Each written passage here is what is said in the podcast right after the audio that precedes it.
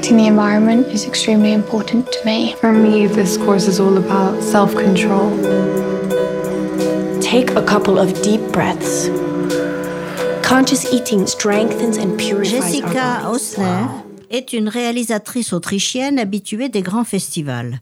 Elle s'est attaquée à tous les genres, le fantastique avec Hôtel, le docu-fiction avec Lourdes, le biopic avec Amour fou, la dystopie avec Little Joe.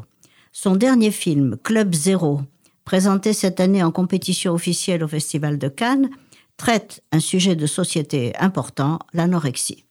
Et il est glaçant par son intrigue d'abord, qui analyse l'influence néfaste exercée par une jeune enseignante dans une école très huppée aux États-Unis. Elle enseigne comment manger de manière consciente et limiter sa consommation. Cette technique, elle l'apprend à un petit groupe d'élèves qui prennent à cœur de suivre son enseignement. Ils commencent à manger de moins en moins jusqu'à être dégoûtés de toute nourriture. Sujet brûlant, enjeu collectif et privé, la question de la nourriture est ici hissée à un niveau quasi religieux.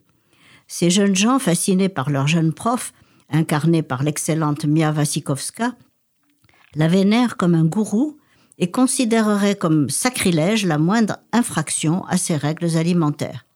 On imagine l'inquiétude et l'incompréhension des parents qui voient leurs enfants maigrir et dépérir à vue d'œil sans réussir à les dissuader de suivre ce régime.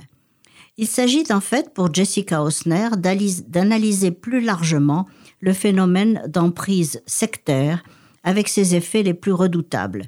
Et il faut reconnaître qu'elle vise juste et jamais de manière trop attendue avec ce film centré sur la tendance des jeunes à se laisser influencer, à se déconnecter du monde des parents et à former des groupes solidaires autour des idées les moins défendables, pourvu qu'un adulte les leur inculque avec suffisamment d'assurance.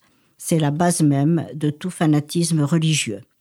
Certes, le film a quelque chose de répulsif, par certaines scènes très dures et même dans sa mise en scène très austère, avec des décors géométriques, des plans très cadrés, jouant sur les couleurs froides et la lenteur des mouvements de caméra. Mais la cinéaste crée ainsi une sensation d'étrangeté et de déconnexion profonde entre l'humain et son environnement. Mais cette mise en scène minimaliste atteint son but, mettre en garde contre de telles influences et guetter chez les enfants la moindre attitude suspecte pour en découvrir la cause avant qu'il ne soit trop tard. Avec Club Zéro, Jessica Hausner frappe fort et juste.